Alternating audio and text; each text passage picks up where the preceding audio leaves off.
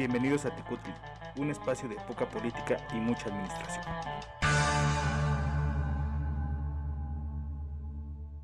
Hola, ¿cómo están? Bienvenidos a este programa número 12 con el nombre de Juventud Democrática. Hoy, en este espacio, tendremos el bomberazo, en donde se hablará del aumento a los peajes en las casetas. También tendremos en el panóptico el tema de los comités de planeación en la administración pública. Y para cerrar, en Gotitas de Administración hablaremos de la creación del INJUVE. Sin más que decir, sean ustedes bienvenidos. El bomberazo.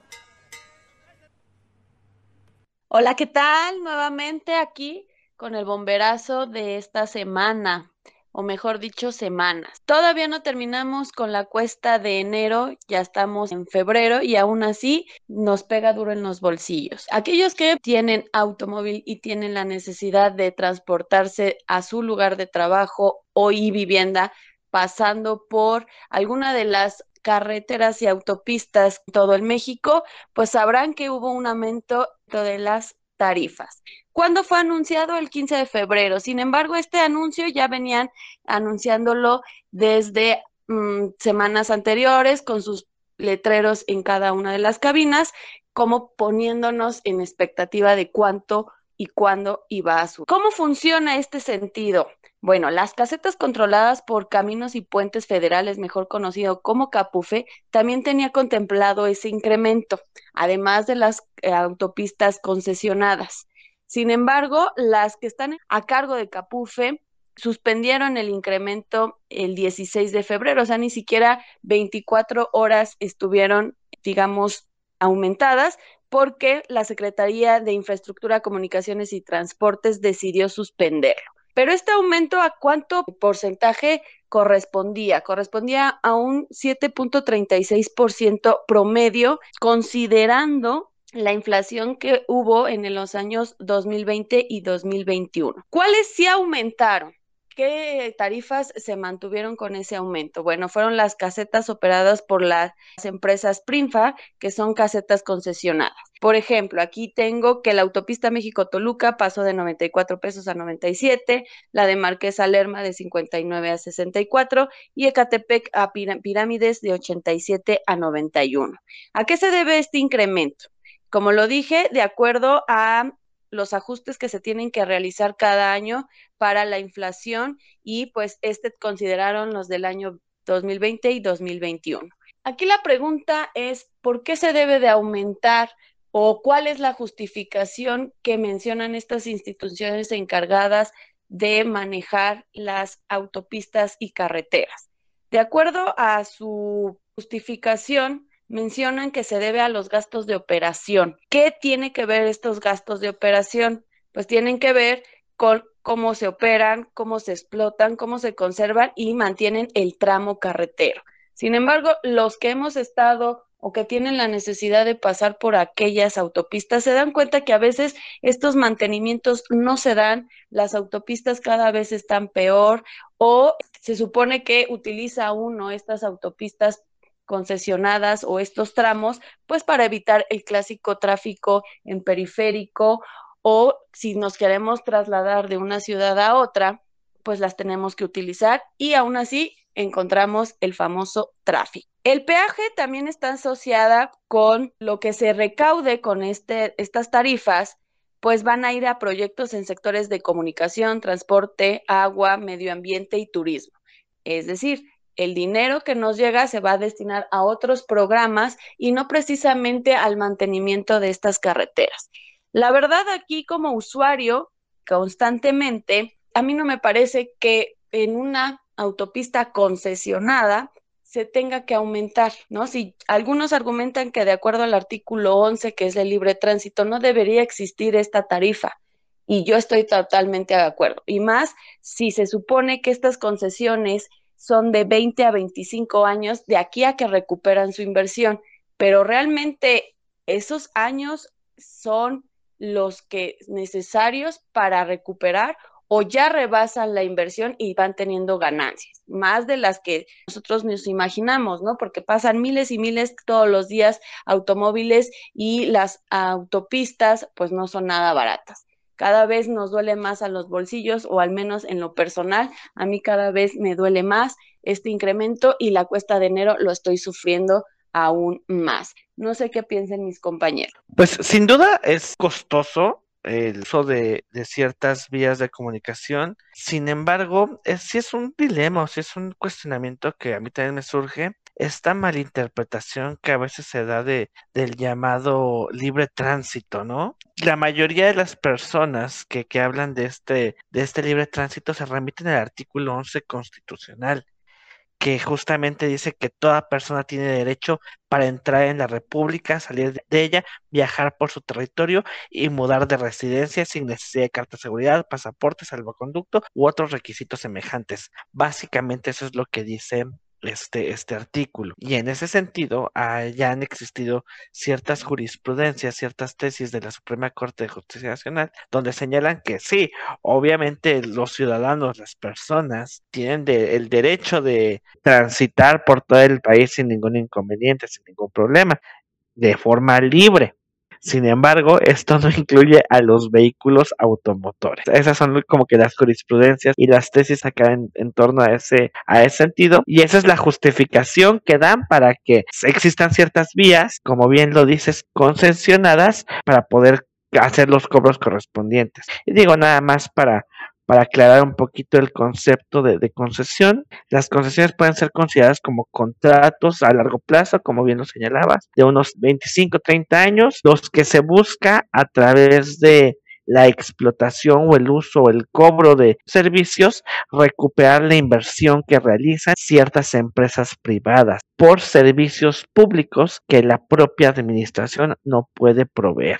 Entonces, como el gobierno, la administración pública no tiene los recursos y el material suficiente para poder hacer vías de comunicación, entonces ahí entra la iniciativa privada y ahí entra su negocio o, como lo llaman ellos, recuperar su inversión. Ahora bien, la, duda, el cuestionamiento, la pregunta es, ¿por qué la administración pública no tiene recursos para poder proveernos de carreteras eh, libres, de peaje en buen estado, etcétera? Debería de ser su papel.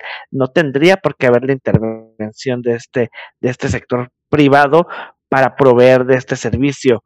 O, o realmente no es viable, no es posible que la administración pública pueda hacerlo y por eso también se requiere que existan eh, empresas privadas que, que, doten de este servicio y aparte esas empresas privadas, pues también cuánta economía generan, porque no es nada más hacer la carretera, es todo lo que conlleva, los empleos que brindan, etcétera. No sé, ahí, ahí a mí me surgen como que esas dudas y esas preguntas. ¿Ustedes qué opinan? Pues yo creo que la verdad yo siempre he creído que nunca no es necesario hacer un gasto en el pago de casetas. Sin embargo, pues ya uno está haciendo el gasto y como bien mencionaba Nenet, las carreteras están en muy mal estado. A veces se usan las, las autopistas para evitar algún tráfico y el tráfico se hace a la salida de las de las de las casetas, ¿no? Es decir, que para el cobro es una fila hasta de 15 20 minutos. Entonces yo no le veo un beneficio a, las carreteras. Hoy estaba escuchando a una senadora que, que estaba diciendo que tan solo el año pasado de la liberación de las casetas, porque hay algunos grupos que se manifiestan liberando casetas, se perdieron cuatro mil millones de pesos y a mí se me hace una cifra increíble, cuatro mil millones de pesos. No me quiero ni imaginar el dinero que entra anual eh, por concepto de casetas, ¿no? Y que yo no lo veo reflejado en mejoras a las, a las carreteras, ¿no? Yo no lo veo reflejado como usuario común en, en los proyectos que uno realiza, no veo mejoras constantes a, a las vialidades de las, de las carreteras. Y aparte es carísimo, ¿no? Es carísimo usar el este viaducto bicentenario o, Arco Norte, creo que se llama. Es el Arco Norte el que va para Puebla, es carísimo.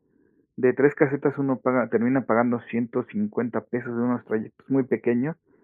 Y yo creo que y a lo mejor beneficia en el, en el, en el tiempo que uno eh, realiza de alguna zona del norte hacia Ecatepec, pero yo considero que son precios muy caros, ¿no? Lo veíamos con la caseta que está en las Américas de Ecatepec, que la gente prefería levantar la pluma, bajarse de sus coches y levantar la pluma y irse sin pagar, y ahora ya les pusieron el sistema este de ponchallantas, ¿no?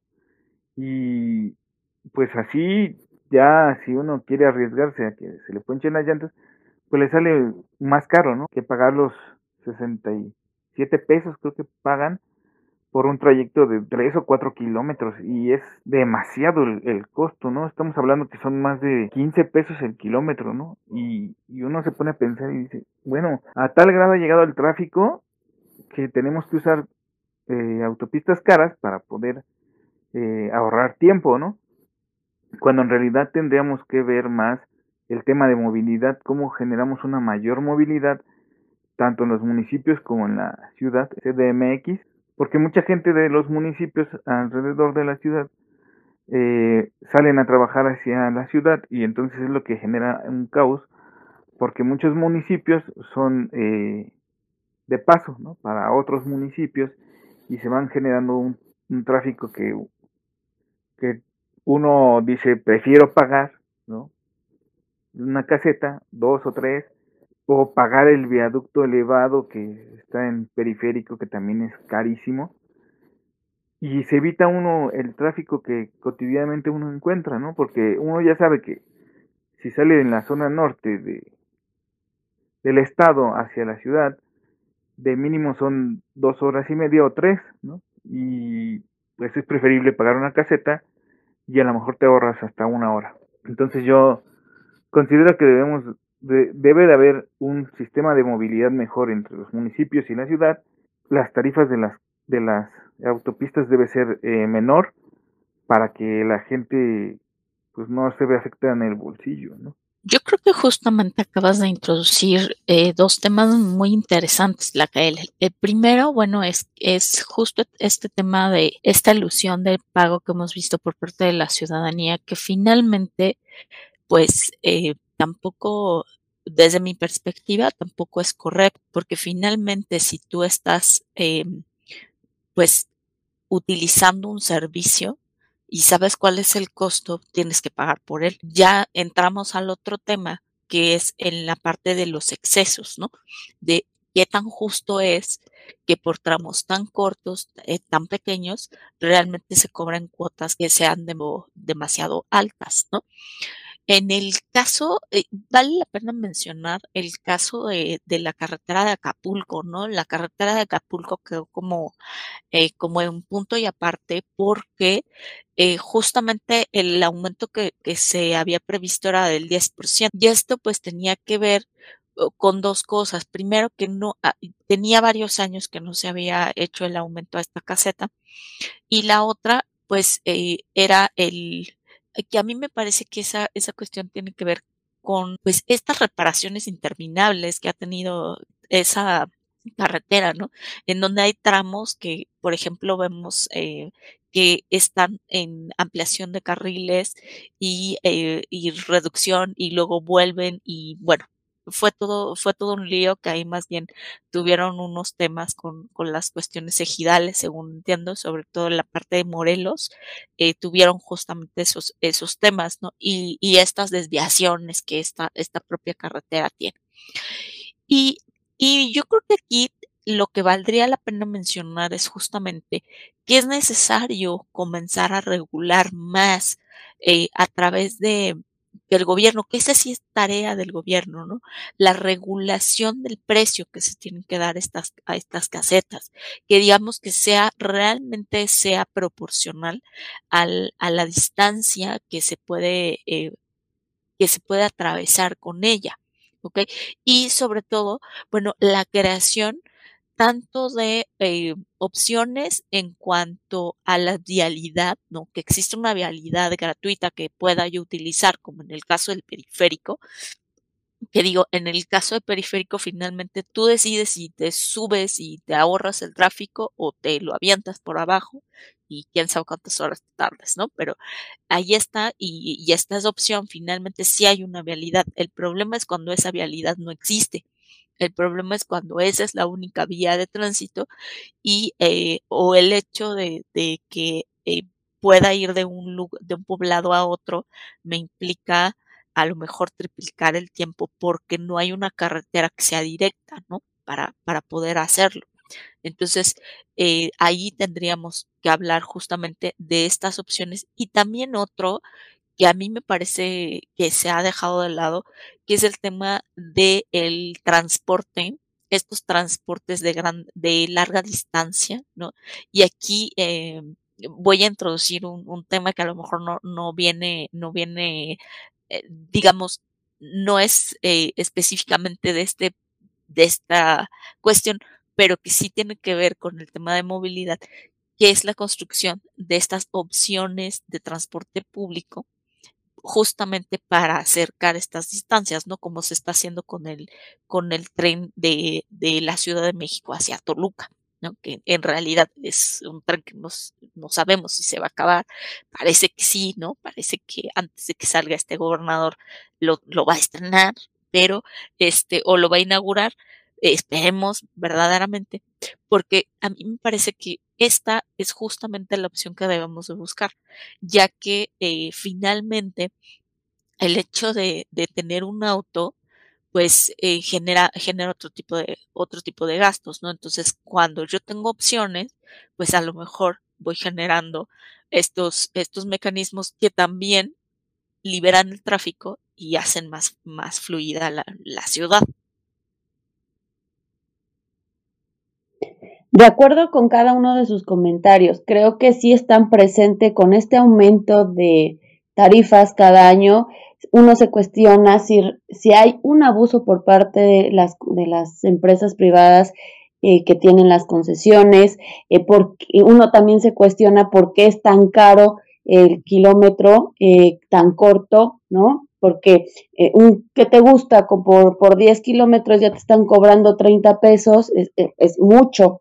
Em, yo también puedo gestionar si el gasto que, que se hace o que hace la empresa o que hace el gobierno, si corresponde a Capufe o no, es muy caro el mantenimiento y corresponde a la tarifa que nos cobran por cada kilómetro o nosotros como usuarios tenemos más desgaste en nuestros automóviles porque pues hay baches, están mal colocadas el pavimento o el tráfico, eh, estar ahí atorados todo el tiempo o en cuestiones de que, eh, pues si tienes tu, tu, mala suerte, pues estos autos de carga pesada te ocasionen algún accidente, ¿no? Y como decía Tecat, la administración pública, si maneja estas carreteras, ¿dónde están estos recursos? ¿Por qué no dentro de su presupuesto no lo mete con mayor fuerza por si no tiene otro medio de transporte donde llevar a cabo esta movilidad de la ciudadanía. Se tiene un plan, ¿no? De que se renueve otra vez el sistema de los ferrocarriles a través de todo el país y esperemos que esto haga un equilibrio entre la oferta y la demanda de estas casetas y autopistas, tanto federales como concesionarios.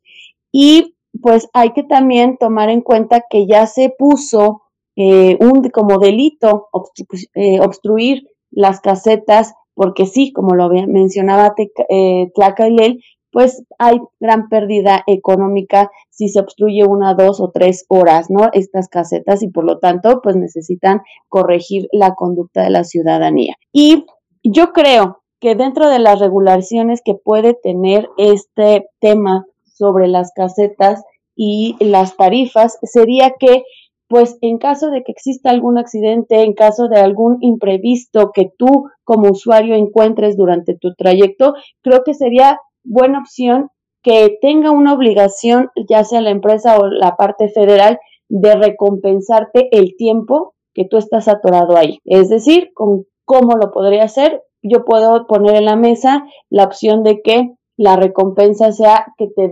disminuyan el costo el momento de cobrarte en la caseta, ¿no? Que no corresponda, eh, como ellos mencionan, que haces 20 minutos de un trayecto a otro, o 10 o una hora, y si alargo tanto, pues bueno, te vamos a recompensar. Así como lo hacen eh, últimamente, si se cancelan, por ejemplo, los vuelos o si se retrasan, pues también yo creo que deberían meter ese tipo de recompensas a los usuarios que, que tenemos la necesidad de usar autopistas y carreteras concesionadas y federales. Pues así que nuestros oyentes, si ustedes tienen la mala suerte de tener la necesidad de usarlo, esperemos que algún día consideren nuestra necesidad de que no sean tan caras y que al contrario tengamos unas mejores eh, carreteras y autopistas y que no exista una imposición de tarifa y que nos den más opciones de movilidad.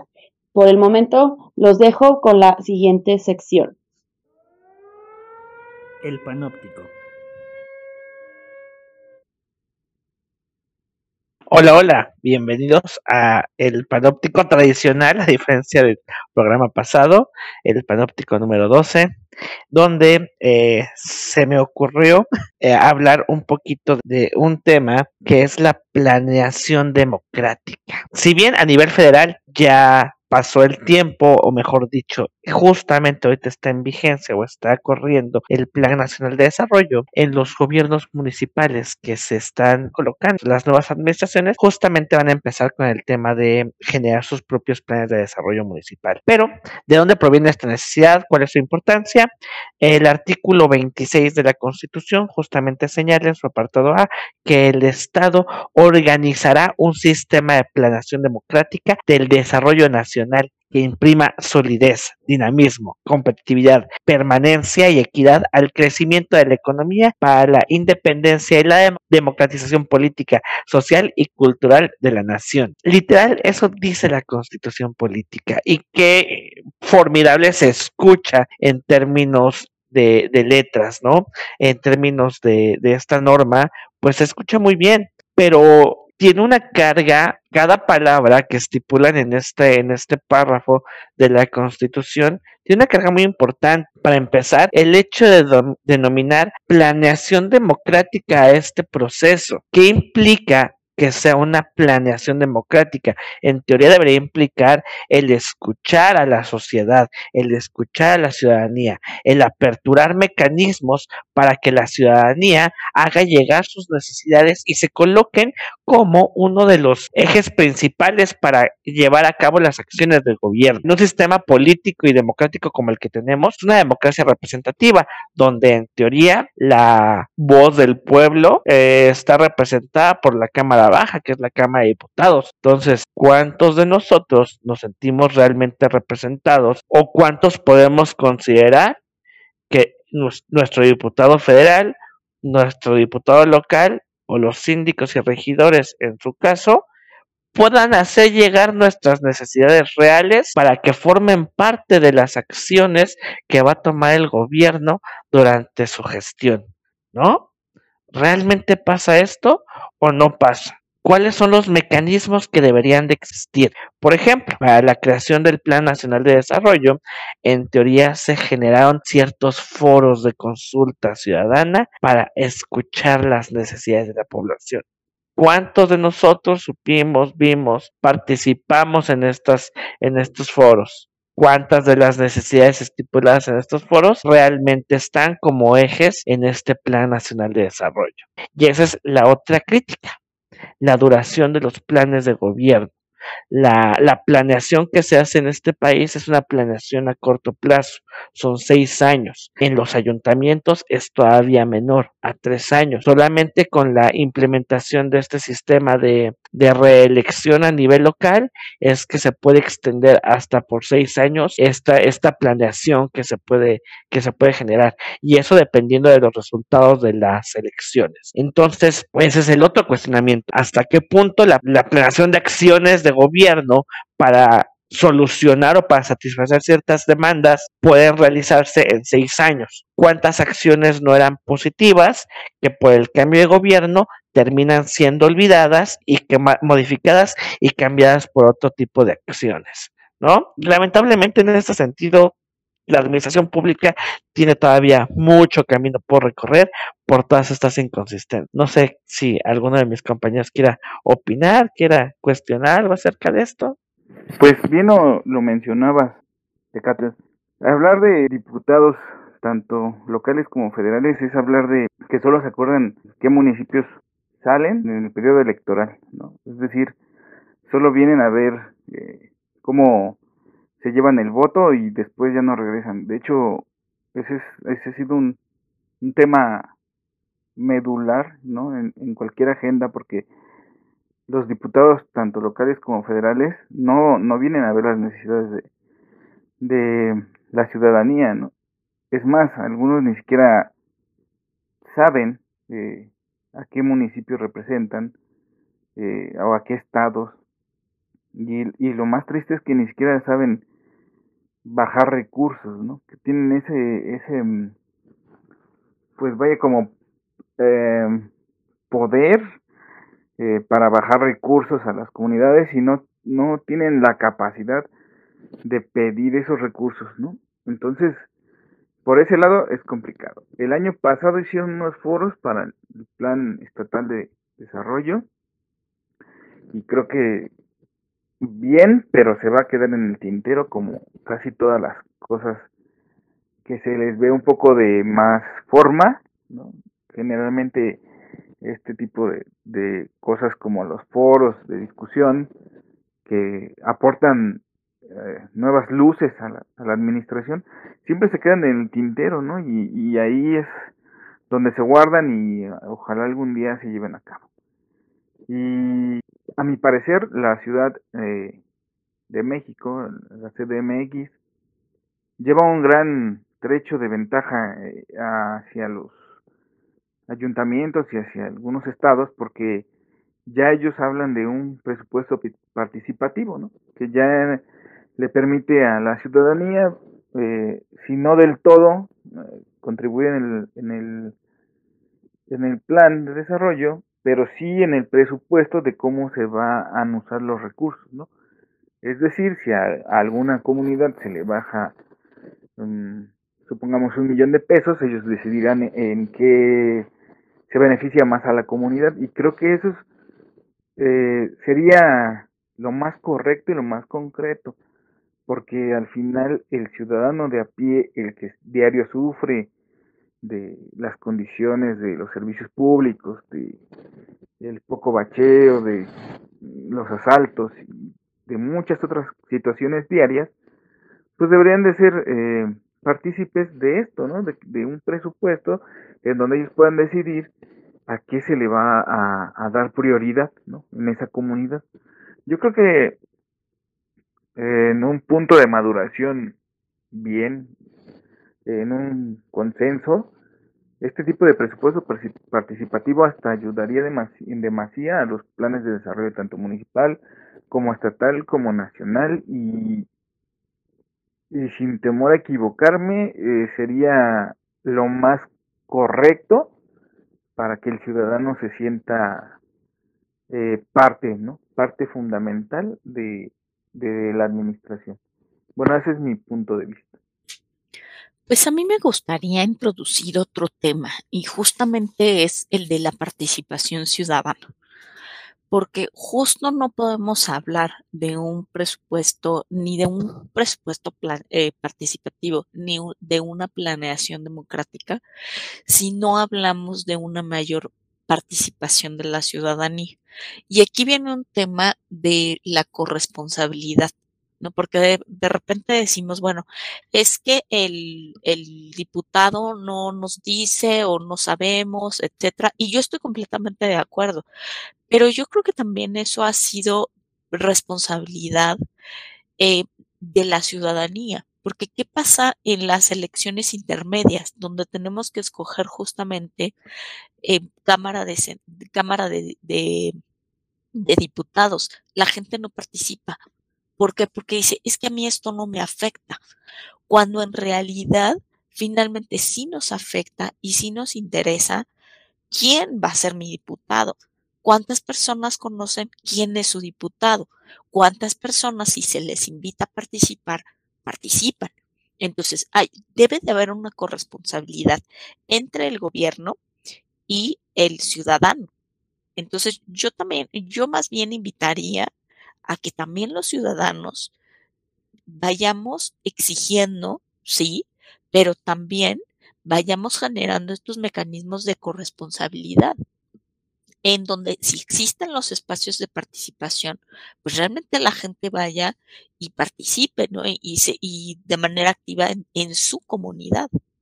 Sí, de acuerdo que el ciudadano es la mitad del responsable en que este Plan Nacional de Desarrollo se lleve a cabo. Y para los que más o menos, eh, si no ubicaban toda esta frase que dice Plan Nacional de Desarrollo y a cambio en las noticias escuchan que la agenda nacional, que la agenda estatal, a eso se refiere, a los diferentes objetivos y ejes a los que el gobierno y la administración pública a través de este documento pues nos va a llevar a cubrir las necesidades que como ciudadano tenemos. Y un poquito de dato histórico. Eh, antes, al Plan Nacional de Desarrollo se le conocía como el primer eh, digamos, el plan sexenal, ¿no? El primero que salió fue en 1933 con el presidente Lázaro Cárdenas.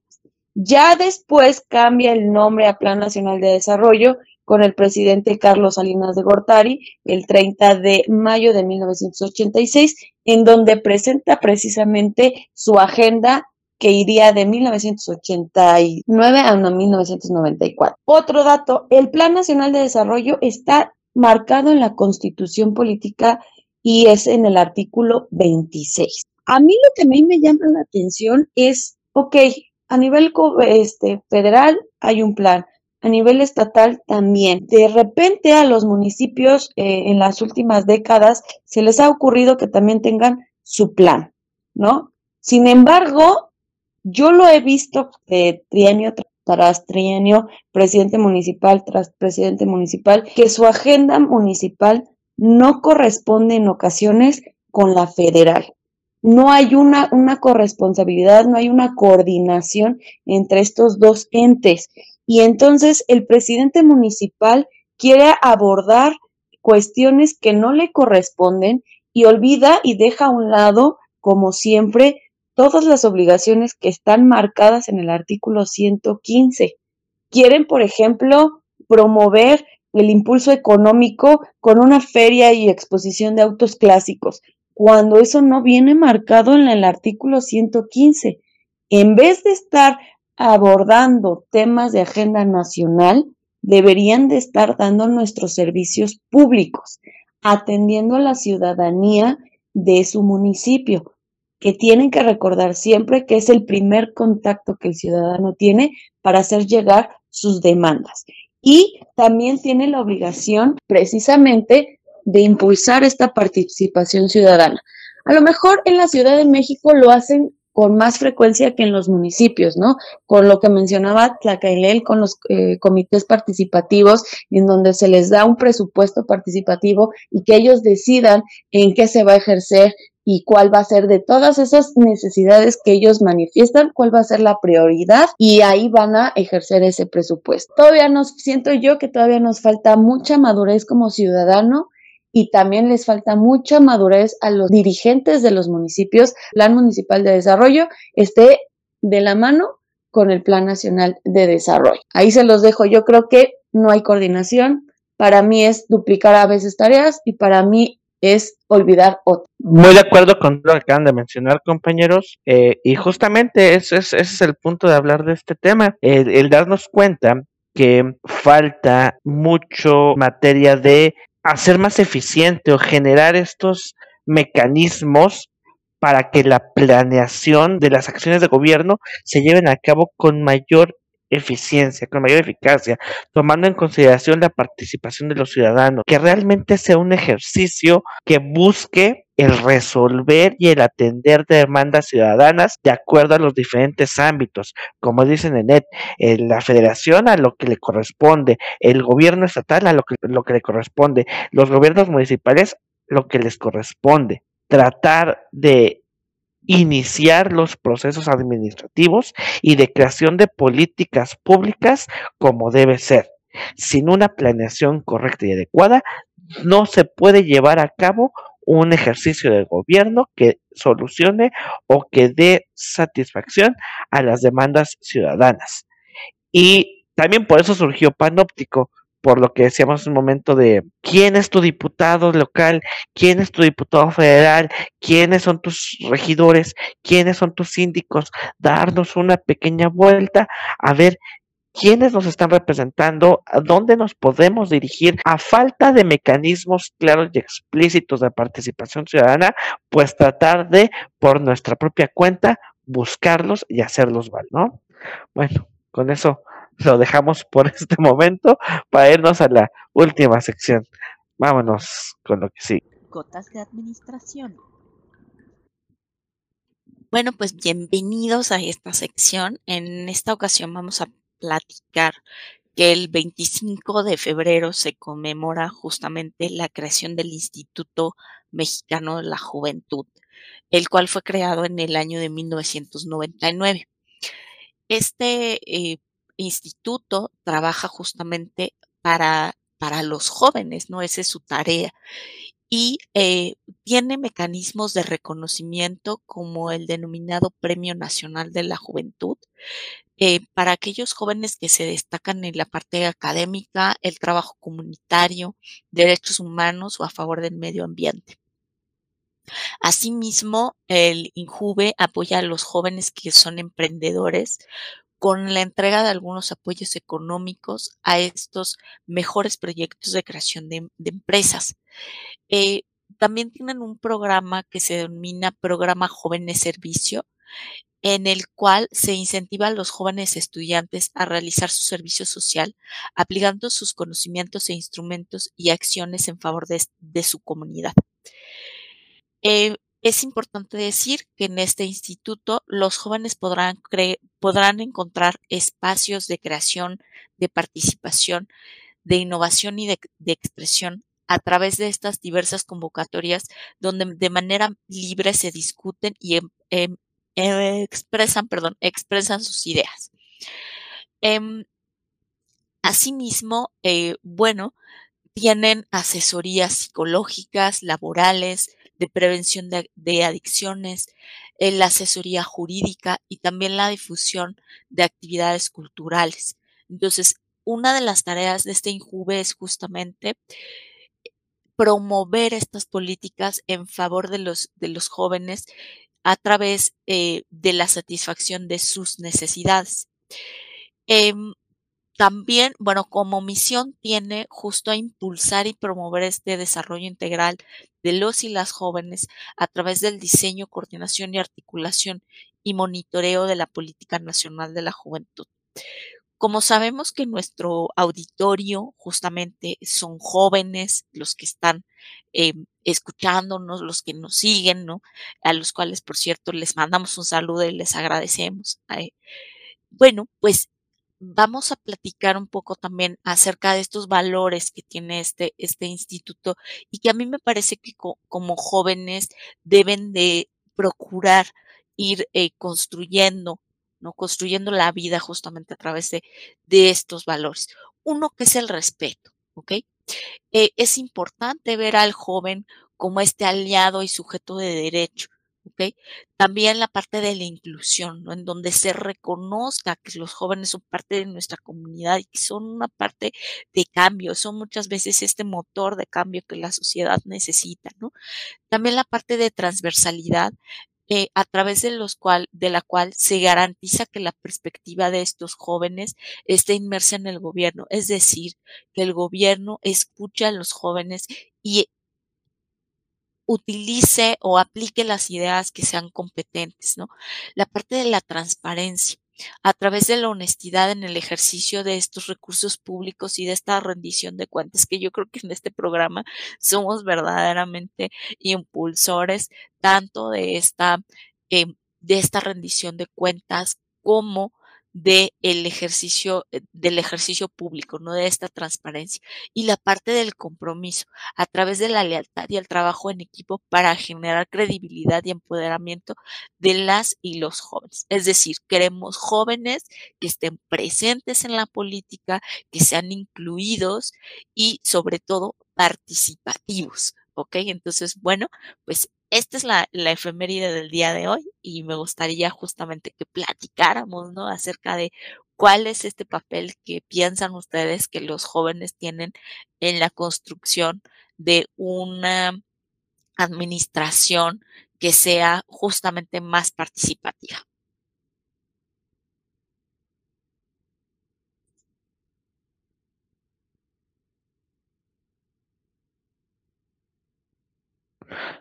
Pues sin lugar a dudas es indispensable la participación de los jóvenes, como lo mencionas, Mesli. Y en muchas ocasiones creo y siento que, que, los jóvenes piensan y ven a, la administración pública, al gobierno, a los políticos, como esta parte negativa y como esta parte eh, muy desligada de, de, sus actividades y de lo que representan para, para, para sus actividades cotidianas. Sin embargo, creo que uno de los motivos por el cual se ve tan desdibujado o tan alejado ese mundo de, de la actividad de los jóvenes es porque creo que son pocos los que realmente se interesan o se apropian de espacios en los cuales puedan ser escuchados o puedan ser tomados en cuenta o se hagan uso de, de, de, estos espacios. Eh, ahorita que en las preparatorias por ejemplo, eh, es muy popular este programa donde, donde se les da un, un apoyo económico, una pequeña beca, hasta ahí se quedan y, y, y, a veces no se dan cuenta de, de, lo importante y de todo lo que está detrás de, de ese dinero que reciben eh, como parte de una política de, eh, juvenil, por así decirlo, para el apoyo a la juventud. Y termina siendo, y terminan siendo los, los jóvenes, eh, pues unos elementos de, de, de allegarse o de, de pues llamémoslo como es, futuros votos. Como el gobierno ya te dio un apoyo, entonces eh, tú vas a votar por mí, ¿no? Entonces, sin darse cuenta de todo lo que hay detrás yo invitaría a los, a los jóvenes y, saben perfectamente que aquí no es una cuestión de, de, partidos políticos ni mucho menos, pero que sí participen, que sí busquen espacios, ya sea en organizaciones civiles, ya sea en organismos gubernamentales como es el INJUVE, o, o si alguien gusta fo formar parte de algún partido político, por lo menos para conocer o saber si los partidos políticos tienen algún tipo de plataforma eh, de política encaminada a los jóvenes pero creo que sería importante o interesante que se adueñaran y se apropiaran de ese tipo de espacios para que no sea solamente eh, esta cuestión de, de señores eh, grandes hablando de, de, cosas aburridas, ¿no? Hay, hay algo que pueden sacar de provecho ahí los, los jóvenes. Creo que en cuestión de movimiento juvenil, la el último que se observó, ¿no? A nivel nacional y que tuvo la tragedia, y yo creo que de ahí viene el miedo de parte de cada una de las juventudes que conoce esa historia, es con el movimiento del 68, donde el, el joven se empodera, exige eh, mejores políticas, mejores administraciones y es apagada por el mismo Estado. Yo creo que de ahí viene el miedo. Sin embargo, en las nuevas generaciones ya siento yo que no es miedo, es desinterés, es desapego a ser un ciudadano, lo ven como muy lejano o de plano no sienten empatía por el otra persona que está a su lado. Eh, como dicen por ahí, tú quieres empezar algo nuevo, tienes que empezar por un joven, ya no con una persona adulta que tiene vicios y que tiene eh, pues caminos donde se pueda salir, ¿no? Yo creo que el cambio, si queremos realmente que se refleje en las administraciones, porque no sabemos quién de todos esos jóvenes podría ser el próximo administrador público, el próximo líder sindical, el próximo político, pues aprenda lo que no debe y eh, se olvide lo que sí debe de ejercer, ¿no? En cuestión de eh, del Instituto eh, Mexicano de la Juventud, cuenta con ciertos instrumentos de investigación para detectar cuáles han sido los cambios en las necesidades de los jóvenes, ¿no? Hace estudios demográficos y socioeconómicos. Sin embargo, desde mi punto de vista, creo que son eh, pocos eh, y son insuficientes para llegar a aquellas eh, necesidades juveniles. Creo que nada más se quedan al ras, al horizonte y no profundizan, no lo promueven con tanta emoción. Eh, de, de, vez en cuando uno ve un eh, anuncio, ¿no? Pero creo que decía, por esa razón los jóvenes se sienten también olvidados y desplazados. Eh, se les volvió a considerar, como tú mencionaste, Kathleen, a través de este apoyo económico llamado beca y con el programa de Construyendo México, pero aún así falta, ¿no? Falta promover lo que mencionaba Mesli, el Premio Nacional de la Juventud, ¿no? Realmente, ¿dónde están estos héroes jóvenes en donde se ve reflejado el trabajo comunitario, lo, académico, el medio, el que defender al medio ambiente? Porque siempre tenemos que ver que jóvenes del extranjero eh, hablen sobre el cambio climático y yo no veo un cambio por parte de los jóvenes mexicanos. Y para aquellos que nos escuchen, eh, pues sé que algunos a lo mejor estarán decepcionados de la vida, de la administración, de, de todo lo que les rodea. Sin embargo, eh, acérquense a este instituto eh, para tener ayuda, para tener un mejor, eh, una mejor perspectiva de lo que pueden hacer y de lo que lo pueden lograr. Y uno yo les recomiendo de, de forma personal es que se acerquen a aquellos que tengan ese gusanito de ser emprendedores, porque está de moda ahorita esta palabra en la economía. Bueno, es acérquense, si ustedes se creen que tienen la capacidad de emprender algo nuevo, pues bueno, este instituto precisamente pensó en eso y dan apoyos económicos a aquellos que presenten proyectos innovadores en la creación de empresas. Están dispuestos este instituto a apoyarlos, a asesorarlos, a capacitarlos y pueden encontrar en este eh, proyecto una nueva alternativa, ¿no? Porque sabemos y todos fuimos jóvenes alguna vez y tenemos esa presión de qué pasa si no me quedo en la universidad. No se les cierra el camino. Están los oficios, está encontrar eh, nuevos eh, gustos, nuevas habilidades. Entonces, yo recomiendo que se acerquen a este instituto. Hay que explotarlo lo más que se pueda.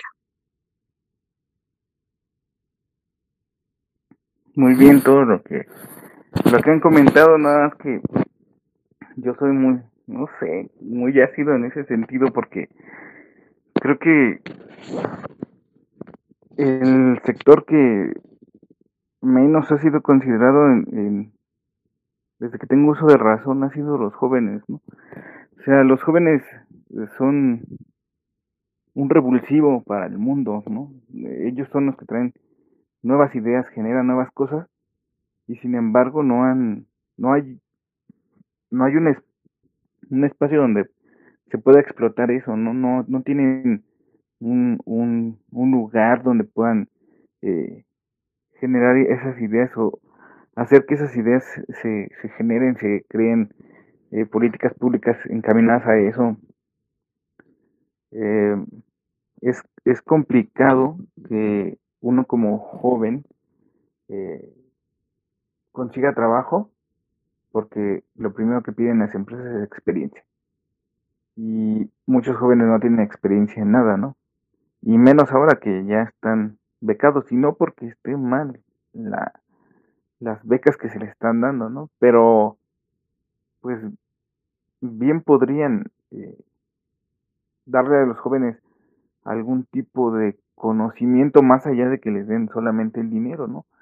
Podría ser que realicen algún tipo de trabajo, eh, algún trabajo comunitario, eh, no solamente que los usen para fines electoreros o electorales o, o fines este de algún partido, ¿no? Más bien que estos jóvenes aprendan algún oficio, ¿no? Que ya en estos tiempos es muy raro que los jóvenes quieran tener algún oficio, ya todos quieren ser youtuber u otro tipo de cosas. Y hemos perdido, eh, se ha perdido ese, esa visión de decir, bueno, pues necesitamos a lo mejor un, alguien que repare lavadoras, algún zapatero, ¿no? Ya no hay eh, esas fábricas de oficio, ¿no? Creo que lo querían implementar cuando se hicieron los faros. Los faros de las fábricas de oficios, pero no se les ha dado el auge necesario. En el estado hay un, unos lugares que se llaman los sedallos, pero también no se les da eh, el auge y el presupuesto necesario para eh, llegar a ese segmento de la población que son los jóvenes. Entonces, yo creo que más que darles una beca y como bien lo decía Tecatl, se, se van a convertir en votos en algún momento. Eh, lo que necesitan los jóvenes es empezar a aprender, ¿no? Empezar a sacar la energía que ellos tienen de otras formas y a mí me gustaría mucho que el INJUVE encaminara a esos jóvenes, ¿no? Que la parte de, de mm, los premios fuera porque los jóvenes están desarrollando algún tipo de conocimiento y no solamente por las buenas acciones o por algo que los haga sobresalir, ¿no? Ahora ya los premios son tan los premios son tan efímeros, ¿no? Hay premios porque un video eh, fue visto por muchas personas, se hizo viral, X o Y, Z. Y muchos jóvenes ya no están inmersos en la política porque, o en la administración pública porque al final no los llena, no los satisface, ¿no? Han, han visto cómo ha ido decayendo este político administrativo y ya no es algo que les interese, ¿no? Ya han perdido el interés. Todavía hay gente que quiere estudiar en la universidad y en la preparatoria, pero ya no lo siento que sea como antes, ¿no? Antes tenían esa necesidad, esa hambre de, del conocimiento y creo que ahora ha sido como más mesurado el, crecimiento de los jóvenes en, ese sentido. Ya todo es tecnológico y creo que nos hace falta que se despierte a la juventud, ¿no? Creo que tenemos que ser más eh, incluyentes y más reaccionarios con los jóvenes porque al final eh, ellos tendrían que generar las nuevas expectativas para lo que se viene. Pues así es, compañeros. La realidad es que los jóvenes eh, tienen una, una, tarea enorme porque además también tienen retos que me parece a mí que son más grandes, ¿no? Eh, por ejemplo, el tema del cambio climático que se mencionaba hace un momento, claro que trae consigo retos enormes, eh, van a tener problemas que son más complicados en ciudades, en localidades que van a ser cada vez más complejas, ¿no? Simplemente la próxima construcción de la megalópolis eh, que, que va a traer consigo los problemas así de grandes como ella y que justamente son los jóvenes los que tienen que estar más preparados para resolver ese tipo de problemas. Entonces yo creo que les dejamos una tarea enorme, les dejamos mucho trabajo y sería muy bueno que comenzaran justamente a trabajar en esta construcción ¿no? de una eh, de un México mejor, porque finalmente va a ser su país en, en un futuro, ¿no? Finalmente van a llegar a, a edades, eh, van a llegar a la, a la, adultez, ¿no? ¿Y qué, me, ¿Y qué país quiero construir para mi adultez? Entonces, de verdad que pues yo los invito justamente a que se vayan involucrando en temas, a que vayan abriendo estos espacios, porque justo este, este movimiento que, que Nenet mencionaba, movimiento de 1968, la verdad es que nos genera un parteaguas entre esta búsqueda de mayor participación ciudadana, esta búsqueda de mayor democratización en el país y si bien tuvimos esta enorme tragedia, así como la tuvimos en 72 con el halconazo, bueno, la realidad es que finalmente sí ha ido o, o estos, estos dirigentes sí fueron construyendo una, un país más democrático. A lo mejor no es el país que todavía queremos, a lo mejor no es el mejor, no es la mejor versión, pero digamos que fue el primer paso y después los demás siguieron sobre esa ruta, ¿no? Entonces, ahora a los jóvenes justo les toca ir trazando esta ruta que quieren para el país. Entonces, tienen una tarea bien importante y bueno, pues llegamos entonces hasta el final de esta sección y llegamos también al final del programa y nuevamente invitarlos pues a que nos escuchen, a que participen, a que se vayan enterando de cuestiones de cuestiones administrativas, ¿no? De la administración pública. Muchísimas gracias por la escucha. Em, los invitamos a continuar escuchándonos. Gracias a nuestra fan. Eh, muchos saluditos, ¿no? Eh, Gracias por escucharnos siempre, por, tu seguimiento y los invitamos, como siempre, a que nos platiquen qué quieren escuchar, qué dudas tienen, qué quieren aprender, ¿no? Y eh, bueno, pues abrir este espacio justamente para ir creando conciencia social. Eso es lo que buscamos. Pues gracias y nos escuchamos hasta el próximo programa. Cuídense mucho.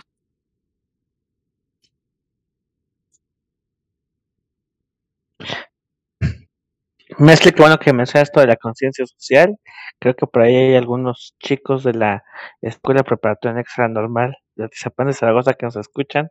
Les mando un saludo y espero esto los haga reflexionar un poquito acerca de, de su presente y su futuro. Un saludo y espero escucharlos y espero saber de las cosas que necesitan o quieren, quieren que hablemos en este programa. Hasta la próxima. Yo soy Nenet y recuerden, la vida adulta no es fácil. Así que aprovechen su juventud, vivan al máximo y recuerden, ya vivieron una pandemia. Hoy van a presenciar o próximamente una guerra entre varios países. Disfrútenla, sean precavidos, ahorren, inviertan, no se lo gasten y disfruten al máximo su juventud. Nos vemos hasta el próximo programa. Pues muchas gracias por la escucha. Hasta se me enchinó la piel con la conciencia social. Qué bonita palabra. Y pues como bien dice Nenet, disfruten su juventud y coman frutas y verduras. Nos escuchamos en el próximo capítulo.